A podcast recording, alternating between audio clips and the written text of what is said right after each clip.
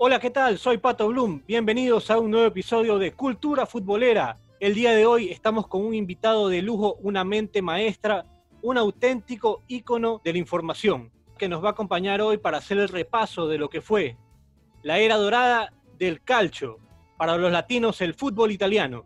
¿Cómo te va, Pato Cornejo? ¿Cómo estás?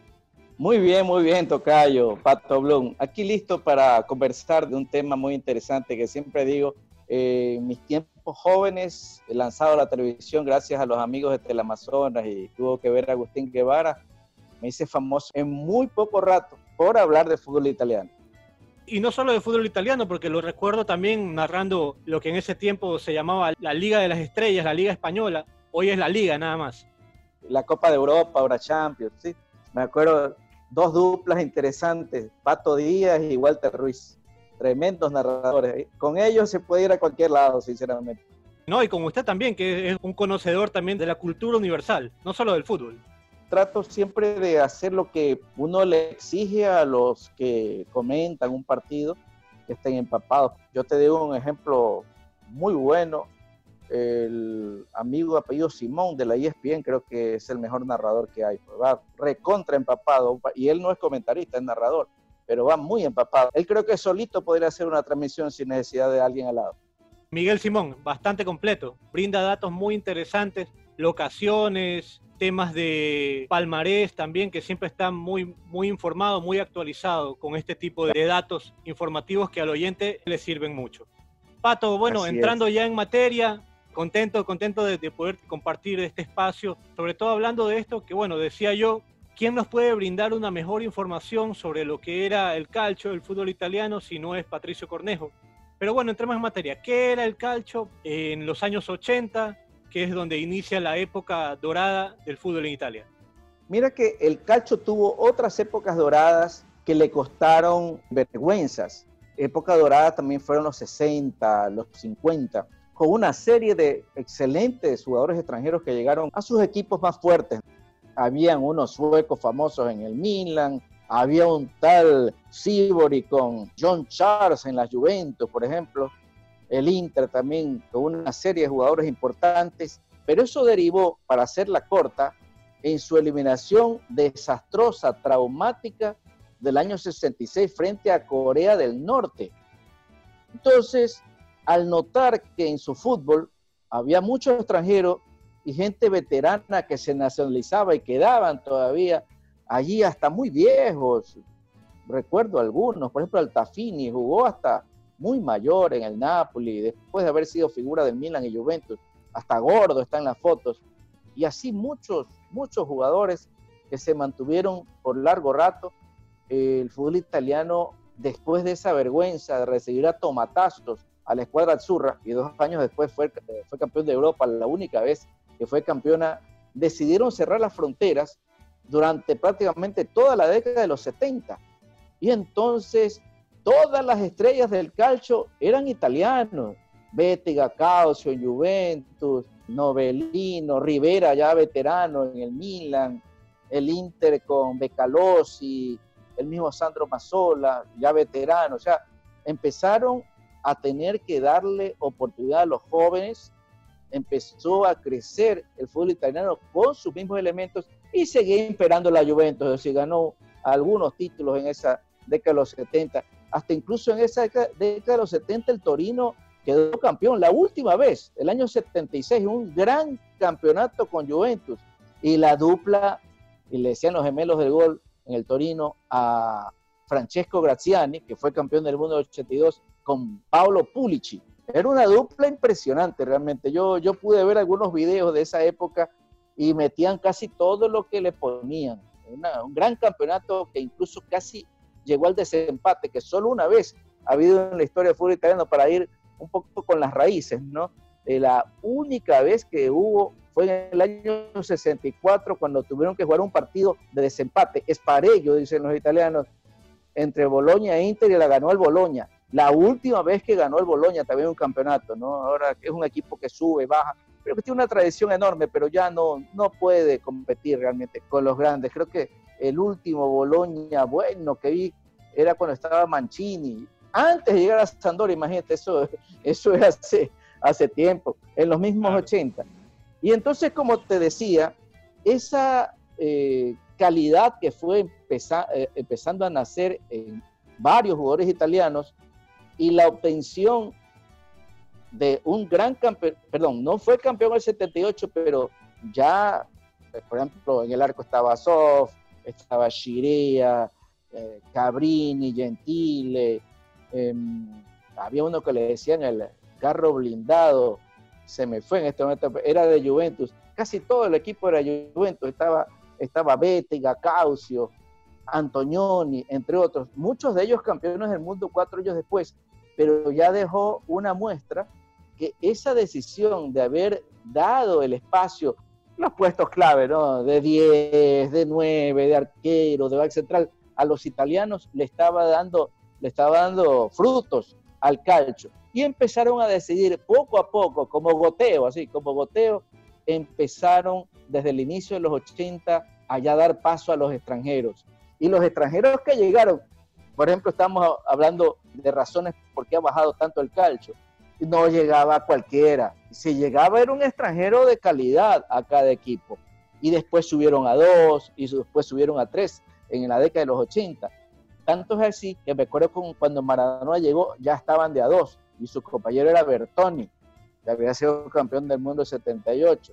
Y así no se fueron dando parejas interesantes. Me acuerdo que la Roma en esos años fue campeón exactamente en el año 83 y la dupla era Falcao con Proasca, un jugador austriaco que era de calidad, o sea, era una especie de 8 y 10 extranjeros que tenía la Roma, más la calidad de Bruno Conti, que había sido campeón del mundo en esos años, más los goles de Roberto Pruzzo, del mismo Francesco Graciani, que había sido transferido de, del Torino al Roma. Me acuerdo que en el arco estaba Tancredi, o sea, había jugadores que incluso lo llamaban a la selección, habían, eh, había calidad realmente en esa Roma, más los extranjeros. O sea, los extranjeros en esa época realmente valían oro en polvo. Yo no sé cuánto hubieran costado los que empezaron a llegar en esa época. Y sabes qué, una cosa que siempre agradeceré porque ya en esos años dominaba el italiano. Después cuando uno fue a los mundiales se topaba con esa gente que hablaba que su idioma original era sueco, alemán, inglés y uno los podía entrevistar en italiano porque dominaban el italiano. Así uno entrevistó a Rummenigge, a Bremi, a Berhold, a Klinsmann, ¿no? Eh, entre otros eh, jugadores alemanes, Thomas Hessler, gente que dominaba el italiano por ir en esos tiempos al fútbol que dominaba sin ninguna duda. También diciendo que todavía hasta esa época eh, el fútbol inglés no contrataba demasiados extranjeros. De ellos, ellos contrataban de las mismas islas de, Escocia, de Irlanda, Gales, y eran muy reacios todavía a llevar a jugadores de otros lados del mundo. Los españoles sí, el, mercado siempre estuvo abierto, siempre tenían calidad, pero a ellos les faltaba lo que se está festejando en estos días. Eh, cuando fueron campeones hace 10 años del mundo.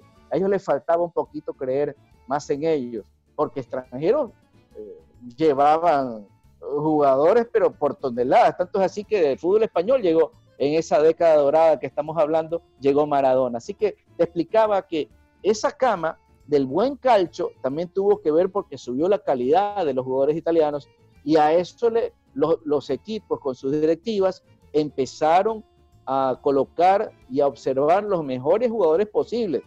Por eso el Napoli, que peleaba contra grandes, por ejemplo, cuando llegó Maradona, estaba Platini en Juventus, estaba Rummenigge en el Inter, o sea, eh, tenían jugadores pesadísimos del fútbol, del fútbol europeo, eh, los grandes rivales del Napoli, y eso, y estoy diciendo grandes rivales porque sabemos que en esos años pudo ser tres veces campeón, porque el Milan le sacó uno, el año 88, pero quedó campeón el 87 y el 90 eh, por la cantidad de jugadores caros italianos que llegaron, porque el Napoli tuvo que contratar, porque de casa solo estaba Chiro Ferrara, pero de ahí tuvo que llegar Fernando de Napoli, Carnevale, eh, Bagni, eh, eh, el arquero Garela, más arqueros también fueron llegando, me parece que Gali también al Napoli. ¿A qué voy? Que tuvo que gastar el presidente Corrado Ferlaino para poder pelear con las potencias, porque ellos también en el mercado, a propósito los jugadores italianos, se valoraban muy alto en esa época. Y los pases entre los equipos eran carísimos, realmente carísimos porque sabían que el rol de extranjero primero era de uno, pero había que tener bueno, buen personal italiano. Después era de dos, pero igual, o sea, tú ponías dos, pero tenías que poner nueve italianos, tenías que poner diez italianos. No como ahora que es raro, yo, yo hago a veces mis contabilidades, Pato, y a veces no encuentro ni un, ni un nacional a veces en los equipos, sea de cualquier campeonato. La verdad es que hoy con lo abierto que se ha vuelto este tema de los fichajes, ha cerrado las puertas, tal como lo manifiestas que ha pasado en las últimas décadas, que se ha cerrado las puertas también a los talentos locales, tanto así que Italia, bueno, estuvo fuera de esta última Copa del Mundo, que es una tristeza y seguramente debe ser una vergüenza para ellos, un país acostumbrado siempre a estar en la elite, a pelear. Pero bueno, también recordando un poco de esos tiempos, bueno, diría yo que haciendo una semejanza en ese tiempo de los fichajes, tal como tú lo decías, no cualquiera iba al fútbol italiano, tenías que realmente ser un jugador que actualmente la esté, como decimos acá en América Latina, la esté rompiendo. Tenía que ser un jugador que esté demostrando que su valía estaba para competir en los niveles más altos del fútbol mundial. Y bueno, haciendo la analogía, podríamos decir que era el fútbol italiano una especie de NBA, que tenía cada equipo un futbolista franquicia, un futbolista que era el top, el que destacaba por encima de los demás.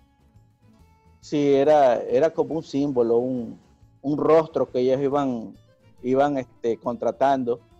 Eh, me acuerdo que hasta el Avelino llevó un muchacho brasileño que le decían Juari y después terminó siendo campeón de Europa con el Porto. Eh, terminó haciendo un gol que alguien equivocadamente, porque no conoce la historia, se atreve a decir que era el primer goleador brasileño en la historia de las finales de, Champions. Y ya habían metido algunos brasileños, sino que no sabían que Altafini era brasileño. Por ejemplo, ese fue uno de los primeros brasileños en anotar en una, en una final de Champions y, marcó por partida doble cuando el Milan quedó campeón la primera vez en los 60. Y había un tal Angelo Sormani que jugaba en el Milan, pero era brasileño. O sea, hay gente que lee a veces las listas y cree que son italianos, son brasileños. Y así, ¿no? Entonces Juari, que era negrito, pimentoso, tremendo jugador de la delantera del Porto, que la conformaba con Futre, con Fernando Gómez y con Mayer. Una delantera buena que le viró un partido de, final de, de, Champions al Bayern, me acuerdo, y, este, y se coronó campeón. Sea, ese Juari, por ejemplo, que no tenía mucha, mucha connotación en Brasil. Bueno, él se hizo figura en Europa llegando al Avelino, me acuerdo. Después llegó Ramón Díaz también por allí. Y Ramón Díaz hizo una carrera impresionante. Eh, en esos 80, eh, por ejemplo, conformó uno de los ataques más famosos de la historia del calcio con Aldo Serena y con Lothar Mateo, campeones del 89. Entiendo que llegaron a 102 goles, que hasta ese tiempo era récord y ganaron una cantidad de puntos. La verdad era una máquina. En tiempos que el Napoli ya había ganado un título, el Milan había arrasado, el año 88 incluso lo viró a Napoli, el 89 le tocó al Inter contra Patoni, que tenía fama de defensivo, pero él siempre se jacta y dice, ¿y cuántos goles hicimos? Decía este Trapatoni. ¿Sabes qué? Eh, eso, conversamos con, eh, con Giovanni Trapatoni, con una cerveza de por medio, un lujo que uno se ha dado en la vida en una obtención de un título de campeón con el Bayern. El viejo sabía alemán, creo, estábamos ahí tomando cervezas en, eso se llama Presse Club del Estadio Olímpico, y recién había eh, quedado campeón en un partidazo realmente contra el Stuttgart, que tenía una delantera con Elber, que después pasó al Bayern, Balakov, el zurdo búlgaro, y Freddy Bobich, que actualmente es el director deportivo de, de la Eintracht de Frankfurt, un centro delantero de la selección también. Oye, le iban ganando 2-0 y lo viró el segundo tiempo el Bayern y en otro, y en otro estadio al Leverkusen, que siempre ha sido segundo en Alemania, le ganaron 4-0 el Colonia con cuatro goles de Póster el día que se retiró del fútbol. Anton Póster, este, eh, o sea, viraron la tabla porque estaba quedando campeón el Leverkusen con el empate y en, en, los segundos tiempos cuatro goles hizo el Bayern, que me acuerdo que tenía un italiano, Rizzitelli, me acuerdo, que jugaba para el Torino, y estaba Janker, Mateus, Mario Basler, un equipazo el del Baño que jugaba con una camiseta a rayas, a rayas azul y rojo, tipo Barcelona más o menos. Claro que sí, sí, sí la eh, recuerdo en alguna foto. Y, Trapatoni me dijo, Y, a mí me dicen defensivo, mira cómo hemos ganado hoy día, con cuatro goles el segundo tiempo. ¿Te acuerdas cuando eh, estaba súper este, efusivo el hombre con, con, las cervezas y el triunfo? Y porque estaba lleno de italianos el lugar, porque habían ido de todos los diarios. Trapattoni es un nombre grande del fútbol italiano como jugador y como técnico.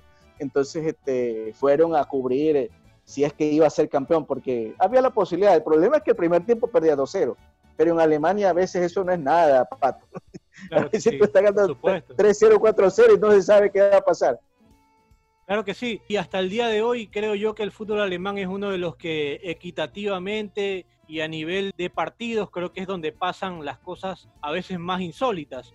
También en la liga inglesa, porque la liga inglesa también es una liga en la que uno no puede predecir, quizás el último puede ganarle al primero, y es lo que ha pasado toda la vida. Son ligas en las que se practica mucho ese vaivén, ese fútbol dinámico. Y volviendo al tema del fútbol italiano, pasamos ya a los 90, los 90 también que sigue siendo parte de esta era dorada del fútbol en Italia.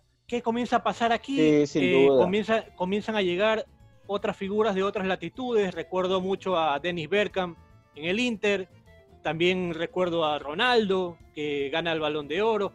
Y aquí es donde comienza también a marcarse un hecho importante en la historia del fútbol mundial, no solo de Italia, que es que, en casi todas las competiciones europeas comienzan a quedar primero o segundo equipos italianos y no solamente los de primer orden. Comienzan a llegar también el Parma, que comienza a crecer muchísimo, comienza también a crecer el Boloña también, que la Sampdoria también, que fue un equipo importante de la época de los 90.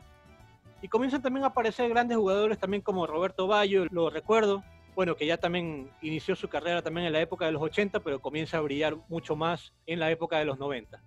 Claro, era, era jovencito en los 80, alcanzó a estar joven en la Copa del Mundo Italia 90. Claro que sí. Pero es en los 90 que él, él creció como jugador. A eso le, le, sumamos que ese Sampdoria inició los campeonatos, pues, ¿no? superando a equipos como el Milan, como el Inter, que estaban muy fuertes. Ese equipo, cuando murió, recuerdo, su presidente se desmembró porque los hijos vendieron a todos. El padre, mientras estuvo, como te decía, eran muy caros los jugadores y la dupla famosa era Viali-Mancini, más Niño Cerezo, Pietro Vierco en la saga, eh, Paliuca, entre otros, ¿no? Jugadores de selección. Se me fue un, defensa, Manari, creo que, que jugaba con Vierco, marcadores también. Y esa Sampdoria ya no tuvo mucha vida después de haber ganado en el 90 una recopa y haber perdido la final contra el Barcelona en el 92. Ahí se empezó a desmejorar el equipo, eh, equipazo realmente, jugaba muy bien. Hasta se fue ese pelado que era a veces suplente, ¿te acuerdas de, Lombardo? Un equipazo realmente hermoso y Docena. Lombardo jugaba por la derecha, Docena por la izquierda, eh, Viali por el centro junto a Mancini. Un gran equipo de fútbol realmente. Para mí mereció la copa porque eh, su bizarreta le tapó tres goles a Viali ese día en Wembley, en el 92. También fue época del Milan, sin ninguna duda, había sido bueno el cierre de los 80, pero como se fue Saki a la selección, llegaron Capello, otros técnicos, y lo fueron sacando campeón de Europa, campeón de la liga, eh, se fue Juli, llegó desde allí, se fue Reykar, em, entró Mazaro, eh, entró Wea después, ya siempre el equipo fuerte, ¿no? El equipo del Milan. Estaba Bayo con Wea, tengo, una foto de los dos, me acuerdo. Jugadores impresionantes. Yo lo pude ver a Wea eh, vivo, la verdad que era un, un destroyer y me acuerdo una vez que tuvo un lío con ese loco, que era buen defensa del Porto, este, se me fue un nombre compuesto, era. Eh, y le pisó la mano y se la fracturó y con la mano buena le rompió la quijada. en un partido de Champions, una cosa tremenda. Juventus no tuvo la, la tranquilidad de, la, de, las décadas anteriores, ya tenía que esperar con el Milan bastante en esa década, de los 90 y cómo no, ahí fueron apareciendo más y más figuras y ya empezó a no haber límites extranjeros, que creo que sí le quitó un poco de espacio a los italianos poco a poco, pero de todas maneras todavía esa década fue de, de potentes jugadores de ataque, de muy buenas contrataciones de afuera en el ambiente italiano, en todos los grandes equipos. Ahora mismo recuerdo a grandes jugadores de la Juventus, bueno, uno que salió de ahí y que estuvo por acá por el país hace no mucho tiempo, Alessandro Del Piero, máximo ícono de la Juventus, otra de las contrataciones de esas que en ese momento quizás no era la gran figura mundial, pero ya se proyectaba hacerlo como el francés Zinedine Zidane. Sin duda, que siempre diré Zidane una estrella, pero yo tenía una mala suerte en esos primeros años que todavía tenía pelo Zidane. Lo vi perder siempre. Yo lo vi perder con el Burdeos, una final de UEFA contra el Bayern. Eso fue en el 97 perdió los dos partidos y Klinsmann fue récord de, goleador. Y después se lo tumbó con los años Falcao en Porto Atlético, no me acuerdo qué, en qué equipo rompió ese récord. Y después lo vi perder la final de la, de la Champions en Ámsterdam contra el Real Madrid. Ese día que hizo el gol Mijatovic por el lado de español. La séptima, como le llaman ellos. Ahora tienen 13 los madridistas. ¿A qué voy? Que yo creí que era un perdedor, o sea, yo leía las revistas y todo, y hablaban de que era un genio, y yo lo estaba viendo perder. Y después viene la final de ese año 98 de, de la Copa del Mundo, y a él le tocó ganar esa final con dos goles. Ahí se rompió ya todo. Y estaba recordando porque creo que ayer se cumplieron los, los años de, de, su cabezazo a Materazzi, la obtención del tetracampeonato de Italia. Claro que sí, y yo pude ver en, en ese verano yo pude ver su último partido en el Bernabéu. 3 a 3 quedó y fue una actuación sensacional de él. Y el Mundial fue muy bueno, sin duda. Fue una pena cómo se retiró, porque esa fue la última actuación en un partido por puntos que tuvo Zinedine Zidane. Como tú decías, una aparición del Burdeos y lo llevó Juventus, creyó que no, no le había cumplido y se fue al Madrid, donde ya fue otra cosa, ¿no? Donde incluso fue campeón de Europa, pues como te decía, no pudo serlo ni en Burdeos ni en, Juventus, pero sí en el Madrid, con el famoso gol de, del 2002. Comenzábamos a recordar también esa final de Zidane, pero en esa final hay muchos que comienzan su trayectoria deportiva y comienzan a mostrarse en esta época crucial de los 90. Bueno, Paolo Maldini, si bien ya había salido en, en los finales de los años 80, ya comienza a hacerse mucho más notorio eh, su participación junto a Franco Baresi. También comienzan a aparecer otros grandes nombres, por ejemplo, del lado del Parma, comienza a salir la figura de Gianluigi Buffon, que sale como un portero joven de esos de proyección, que hasta el día de hoy sigue tapando y ya se ha elegido como una de las grandes leyendas del fútbol mundial. Y en ese equipo del Parma también podemos recordar que estaba plagado de sudamericanos, que en ese tiempo también los sudamericanos ponían muy en alto el fútbol de esta parte del mundo. Podemos recordar a Hernán Crespo, muy jovencito. Te cuento una de Crespo. Yo, yo fui a ver el título de, de Juventus eh, el 97 y se decía que podía ser contra el Parma. Ese día tapó hasta el viento bufón en el, en el estadio de Lealpi fue. Y me lo encontré afuera en el bus. Era el primerito que había llegado al bus porque no jugó ese día Crespo y conversé con él, estaba sumamente amargado, ya me vuelvo a Argentina, decía, y no sabía que todavía tenía cuerda en ese mismo equipo y en otros equipos, pero estaba bravísimo, porque lo, lo habían sacado, y en ese equipo jugaba Cripa, que ya estaba un poco veterano, y jugaba Turán, que era el mejor defensa de Europa en esos tiempos para mí, era back central, y que te acuerdas que en Francia él quedó campeón del mundo siendo marcado, pero era un back central impresionante. Lilian Turán, que ahora tiene un hijo de juega en el Mönchengladbach.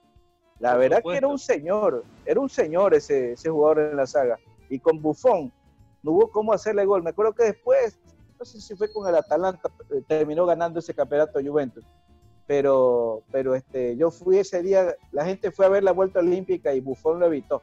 Con el tiempo fue arquero de Juventus. Claro que sí, las vueltas también que da el fútbol y también la, esas consagraciones que son tan anheladas por los futbolistas, siempre buscando el progreso. Pero bueno, a este equipo tampoco había nada que reprocharle, porque el Parma era un equipo fantástico. Bueno, estábamos hablando de los sudamericanos. Recuerdo fotografías, porque igual yo era muy pequeño, recuerdo a Roberto Sensini, recuerdo al Tino Asprilla, que era un jugador fantástico, siempre me hablaron mucho de él y lo he revisado en muchos videos y cada vez me sorprendo más de las cosas que hacía. Incluso he llegado a escuchar muchas de esos boca a boca que hay, que el Tino Asprilla quizás pudo haber sido el mejor jugador del mundo y no lo quiso por temas de disciplina.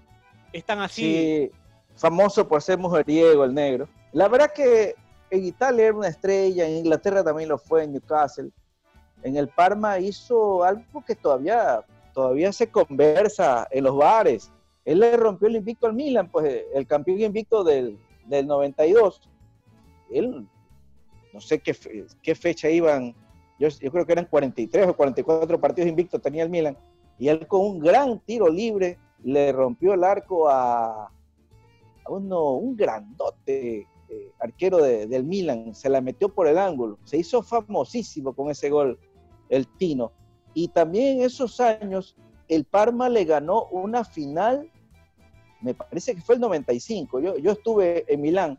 Eh, el Juventus, por esas cosas de que la gente no le llenaba el estadio, fue a Milán a hacer la, la revancha, eran partidos de vuelta, ganó el primero con un gol de, del otro Bayo, de Dino Bayo, que había sido jugador de Juventus y estaba en el Parma, y el, y el partido en Milán, el estadio repleto, habían como 90 mil personas, le empató el Parma y quedó campeón de la UEFA, me acuerdo, eh, en esa edición. Y al año siguiente Juventus quedó campeón de Europa, recuerdo, pero, pero fue sensacional la manera como el Parma se le paró ese día. Tenía un, un gran equipo, sin ninguna duda ese Parma del técnico Nevio Escala. Ahorita me acordé que es la primera vez que yo vi un equipo en cualquier parte del mundo que después de, jugar lo seguía entrenando en la cancha. No sé si le inventó Escala, pero él fue el primero que yo vi que después del partido seguían para ir quemando el ácido látigo. No sé si otros lo hacían dentro del estadio, pero a la vista de nosotros los espectadores, lo hizo el Parma y, y Nevio Escala era reconocido como un gran estratega en esos años, con ese Parma de, eh, que también tuvo a Verón, ahora que me acuerdo, de, de los que tú citas, ¿no? Entre, entre los equipos que estuvo en, en Italia la Bruja o la Brujita. Y de ahí también con un gran paso por el fútbol inglés. Bueno, otro equipo que también me gustaría que se toque porque realmente creo que marcó una etapa en, el fútbol italiano es el equipo de la Lazio, que también lo recuerdo muy grata, un gran equipo, recuerdo esa media cancha con el pelado Matías Almeida y también Pavel Nedved, un jugador que después se le daría el honor de poder ganar el balón de oro. Adelante, José Marcelo Salas, el matador. Hoy es el equipo de nuestro compatriota Felipe Caicedo. En la comparación pierde porque estaba bastante forrado de billetes ese Lazio y por ese asunto también se cayó.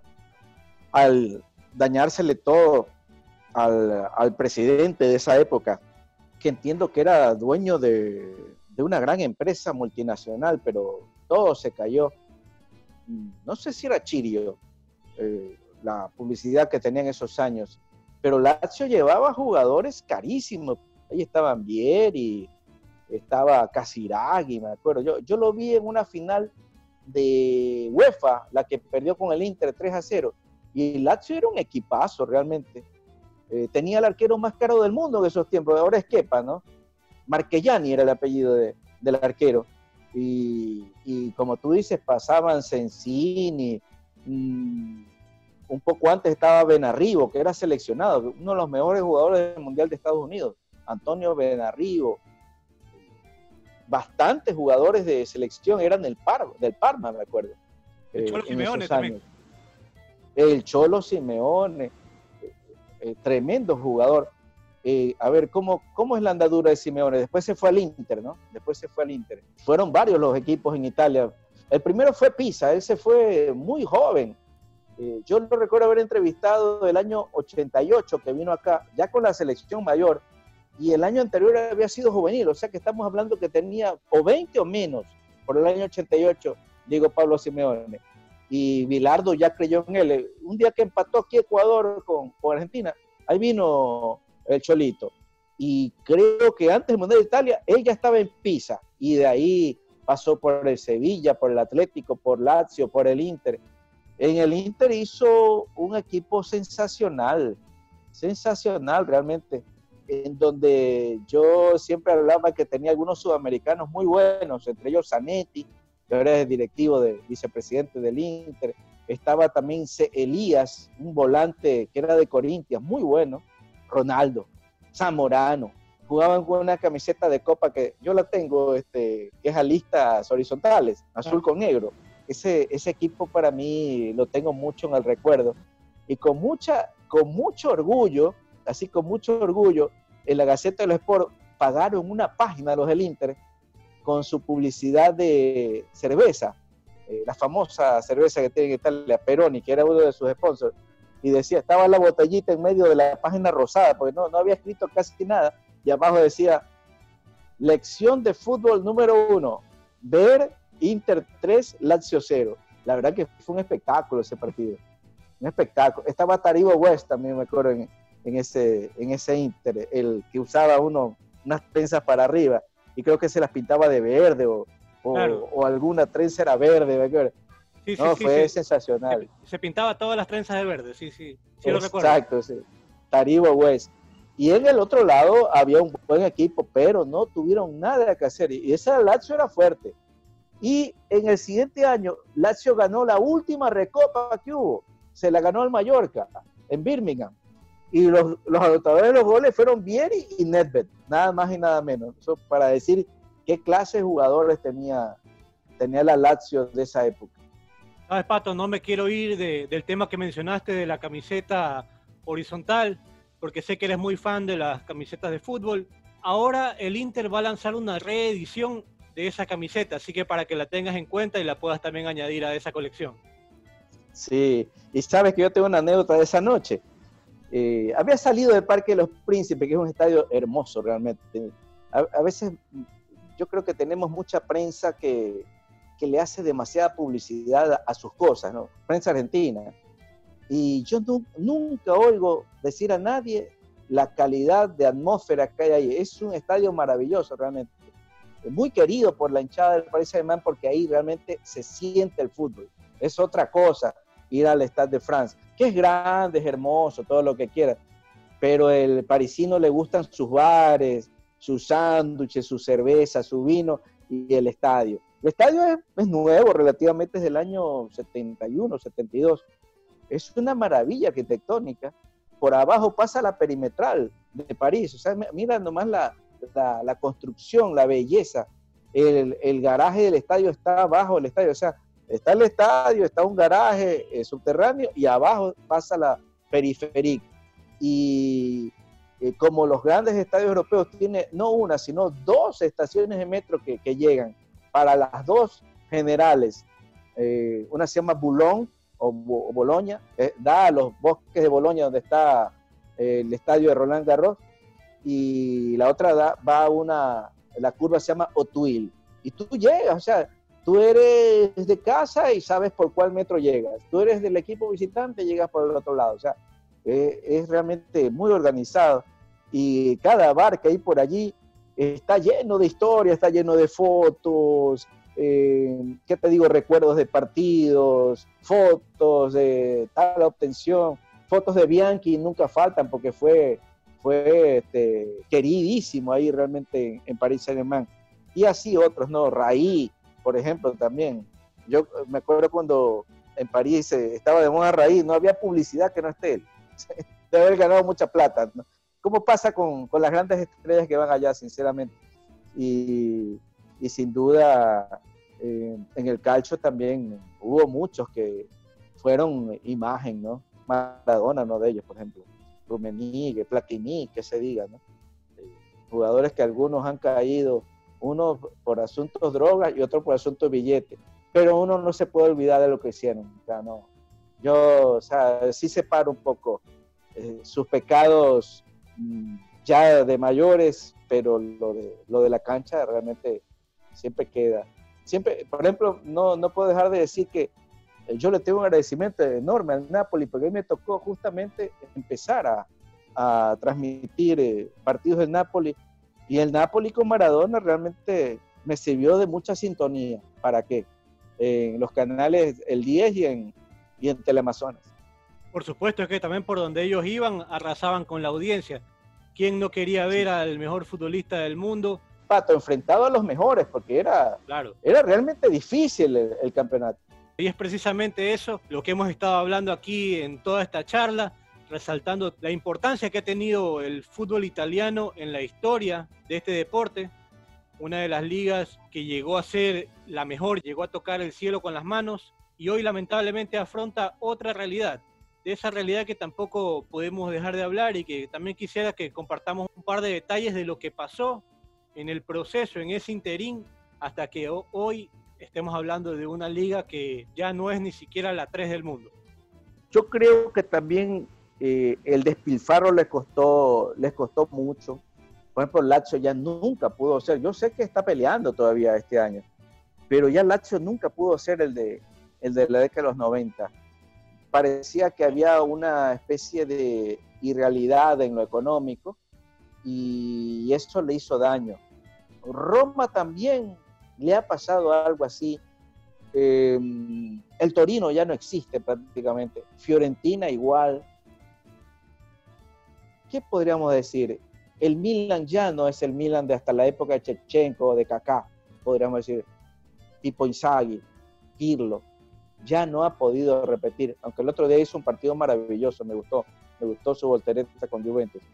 Pero también tiene que ver mucho con, ya no se puede pelear demasiado con el que está llevándose todo, ahora se llama Inglaterra. Los españoles, sus grandes, tienen plata. Hasta los alemanes se han metido en el mercado. El Bayern por ahí se ha metido a, pagar altas cifras cuando no lo hacían. Antes eran un poquito más austeros. Pero el fútbol italiano ya no puede pelear tanto como antes. Ya no tiene demasiada calidad para vender también. Eso es algo importante. Y esa, esa subida del número de equipos, porque me parece que 16 eh, era bueno el campeonato y 18 ya empezó a tambalear y con 20 ya hay demasiada clase baja. Y hay un punto clave en esta historia, es cuando además, además de todo lo que fue bajando, vino la falta de confianza, que eso también hizo alejar mucha plata de los estadios, entiéndase, abonados. Y lo digo por uno de mis buenos amigos, que él me cuenta que toda la vida por su padre ha ido a Giuseppe Meazza a ver al Inter. Desde los 60, aficionado así de tener abono primero por lo que le pagaba su papá y después por su propia cuenta. Y ¿sabes qué pasó? Y él y un ejército de personas el año 2006 cuando se comprobó el arreglo de partidos, pero de una manera eh, casi podríamos decir asquerosa. La gente le perdió, ya había sospechas, ya se sabía, por ejemplo, te hablaba de la final Inter-Lazio del año 98 en París. Los dos equipos, allá, allá hay una, eh, una fórmula que llaman gemelayo, que es cuando dos hinchadas se quieren, se estiman, no, no se agreden y buscan más bien agredir verbalmente a un enemigo común, que es Juventus. Ese día, en ese estadio, las pancartas, y los gritos eran contra Juventus, porque Juventus le había robado prácticamente un campeonato al Inter en la penúltima fecha. No sé si te has de acordar, estamos hablando del final del 98. A Ronaldo que se escapó, lo empujaron en el área y no se pitó penal. Medio Inter se puso a reclamar, vino un contraataque e hizo gol Juventus y quedó campeón con esa, con esa jugada. O sea, no le dieron no le dieron el penal que favorecía al Inter, que le hubiera dado el título, y le dieron el gol a Juventus del contraataque. Oye, y todo el mundo tenía un nombre y apellido, Luciano Moggi. Eso es el año 98. Recién fue descubierto este señor y todos esos años compraba árbitros. Le quitaron tres títulos a Juventus y dos se los dieron al Inter de esa época. El año 2006, para, el año 2006 por supuesto, en el año 2006 que se da el, el, Calciopoli, si, no me equivoco. El Calciopoli, exacto. Se encontró que el jefe de los árbitros, que a propósito un hijo ahora dirige, el señor apellido Paireto, había arreglado con Moji una serie de partidos de varias temporadas y se comprobó conversaciones y depósitos y todo eso. Una vergüenza realmente tanta vergüenza fue que mientras nosotros estamos cubriendo el Mundial de Alemania, a Italia quedó campeón, yo escribí a mis amigos que conozco de la prensa italiana y ninguno estaba. ¿Y sabes qué estaban haciendo? Por disposición de sus diarios, de, de sus medios, ellos tenían que cubrir el juicio que había, porque era tanta noticia el Mundial como el juicio que había en Roma. Ese juicio se alargó durante todo el Mundial y ahí es que decretaron el descenso de Juventus, eh, una serie de jugadores sancionados los títulos que fue perdiendo Juventus y se lo dieron al Inter, dos de esos tres. Me acuerdo, uno quedó en el aire. ¿A qué voy? Que desde allí, ya con las pruebas en, en la mesa, la gente se desencantó y entonces el fútbol como fútbol perdió plata. A pesar, a pesar que se obtuvo un campeonato del mundo, ya la gente ya no volvió al estadio. Si te das cuenta, desde ahí hay una serie de estadios semivacíos en el ambiente italiano. Quizás eh, en estos años el que se ve con público es Juventus, pero tú ves a Lazio, Fiorentina, el mismo Milan, ya, ya, ya no le va a la gente como antes, era el estadio lleno antes. Eh, se perdió y eso es, es mucha plata porque las taquillas son altas y además ellos ellos trabajan con la cantidad de abonados, normalmente sus abonados eran una cifra de 40 mil, 50 mil desde el inicio del año. Eso, eso es saber que tu estadio está por lo menos en la mitad lleno, más lo que van comprando.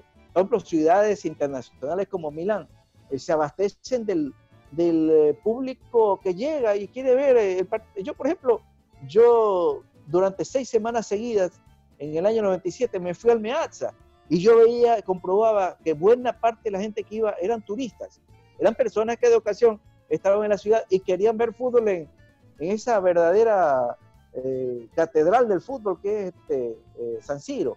Y entonces ahí uno comprueba la pérdida.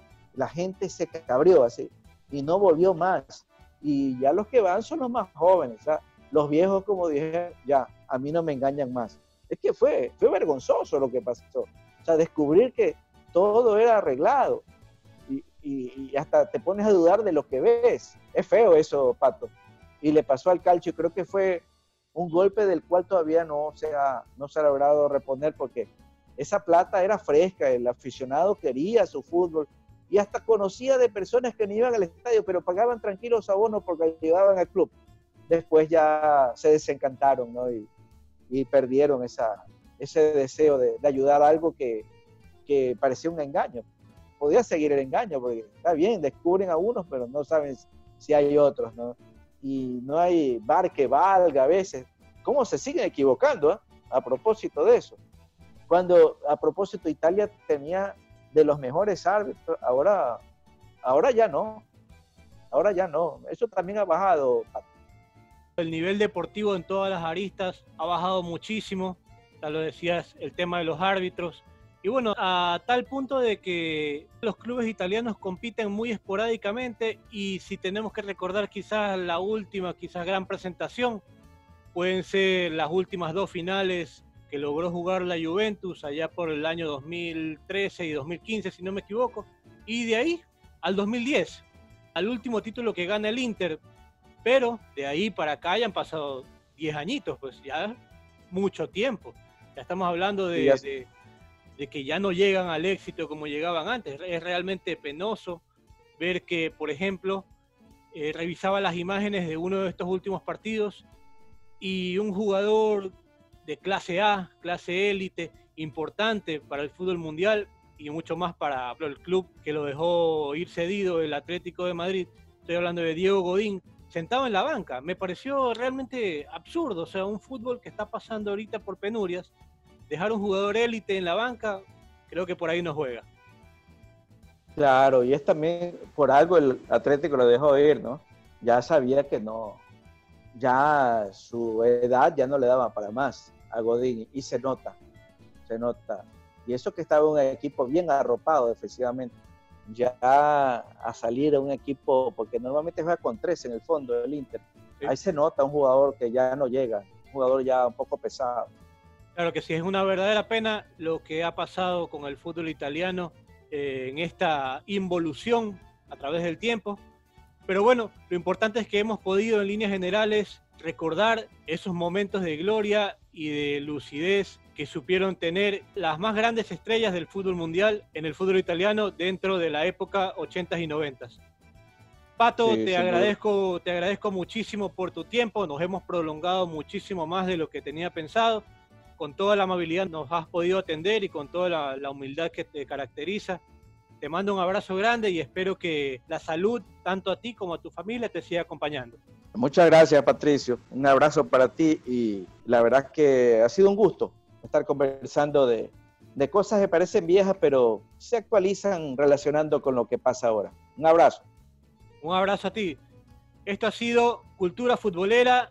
Les mando a todos un abrazo de gol y esperando que se suscriban, que lo compartan con sus amigos y que sigan al pie porque Cultura Futbolera seguirá trayendo los mejores especiales tanto del ayer como de la actualidad del fútbol mundial.